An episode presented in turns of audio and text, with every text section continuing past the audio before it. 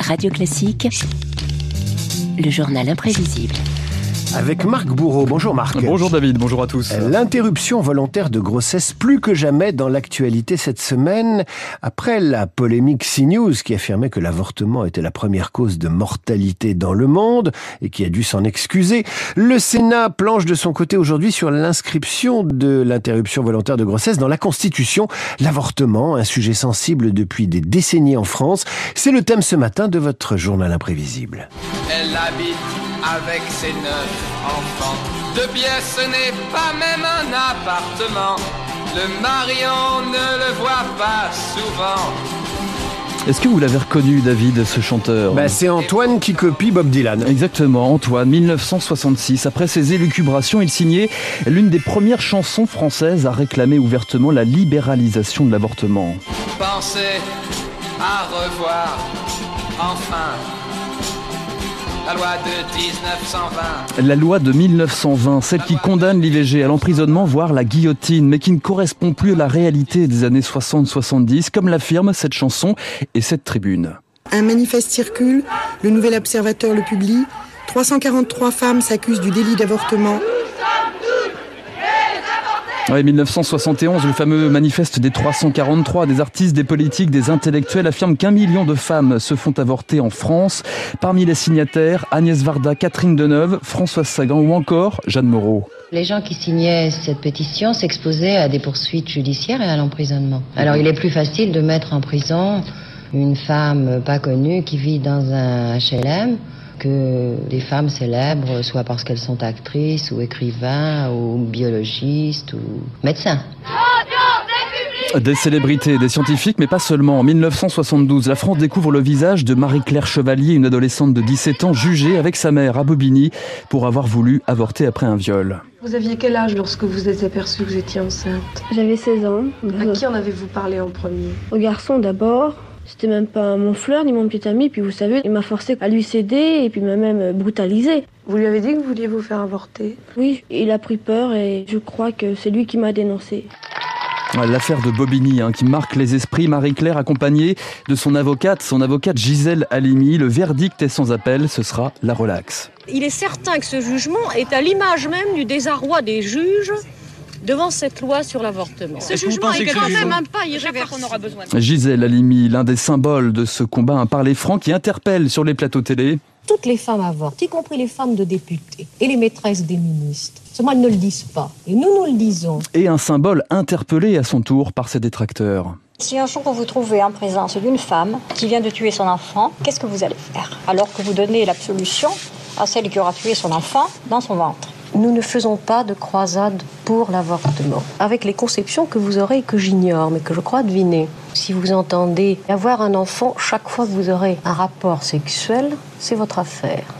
Ce qui est intolérable, c'est que vous ayant fait ce choix, vous ayez la prétention de l'imposer aux autres. En l'année 75, une loi du Parlement permettait aux Françaises d'avorter librement. Et oui, 1975, hein, comme le chantait Pierre Perret, un autre nom marque le combat pour l'IVG. Simone Veil, la ministre de la Santé qui dépénalise l'avortement après trois jours d'intenses débats et d'opposition, y compris dans son propre camp, à l'Assemblée nationale. Je voudrais tout d'abord vous faire partager une conviction de femme. Je m'excuse de le faire devant cette assemblée presque exclusivement composée d'hommes. Aucune femme ne recourt de gaieté de cœur à l'avortement. Il suffit d'écouter les femmes.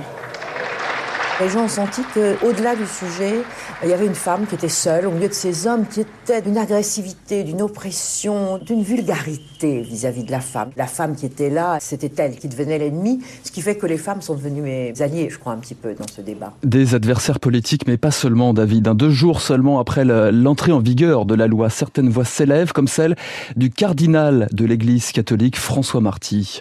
L'avortement est objectivement un mal, même légalisé il demeure une atteinte radicale à la vie humaine, une œuvre de mort. Je m'adresse aux catholiques. Ils combattront pour la promotion de l'enfant et de la femme. 6 à 10 000 personnes se sont rassemblées devant le Palais Bourbon pour protester contre la loi sur l'avortement.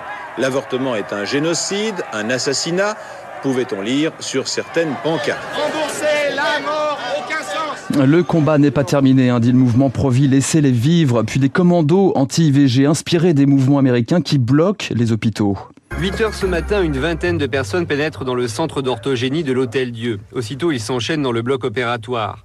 Nom de leur action, opération sauvetage. Nous attendons à être condamnés. Il ne faut pas croire qu'on va échapper à une condamnation. Il faut souffrir pour, pour sauver. Nous appartenons à la religion du salut. Sauver, il faut que ça passe mal. Des actions spectaculaires et parfois des, des, prises de parole sans filtre, David, comme celle de Xavier Dor, le fondateur de SOS Tout Petit. Hitler était un petit enfant à côté de nos hommes politiques actuellement, puisque nous avons 7 millions de morts, encore une fois. Hitler a fait moins de morts que nous, on en tue mille par jour. Nous sommes en pleine paix. Hitler a fait certainement moins de morts que nous l'en faisons. Cette façon de mettre Hitler dans un débat où il ne devrait pas être est tout à fait euh, étonnante. Étonnante, hein, oui, des polémiques, des outrances, parfois qui ne sont pas partagées par la majorité des opposants. Le pasteur Paul Keller, professeur de théologie par exemple, prenait ses distances. Je crois que l'attitude de ceux qui parlent au nom du commando est une attitude qui fait de Dieu une caricature. Et ce n'est pas le Dieu de l'évangile auquel je crois. It's a sad day for the court and for the country. The health and life of women in this nation are now at risk.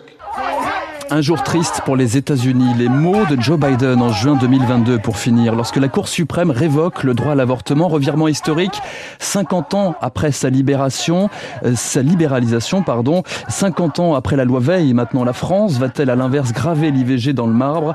Ce droit sur lequel Simone Veil et Gisèle Halimi mettaient en garde, rien n'est jamais figé, rien n'est jamais acquis. Et le Sénat en discute cet après-midi et effectivement, rien n'est acquis, rien n'est figé si on en croit la dernière chronique de David Doucan et les coulisses de la politique. Dans un instant, merci Marc, on retrouve évidemment ce journal imprévisible et tous les autres sur l'appli Radio Classique. Dans un instant, tout de suite, on retrouve David Barrault qui va nous parler d'un marché qui monte, qui monte, qui monte.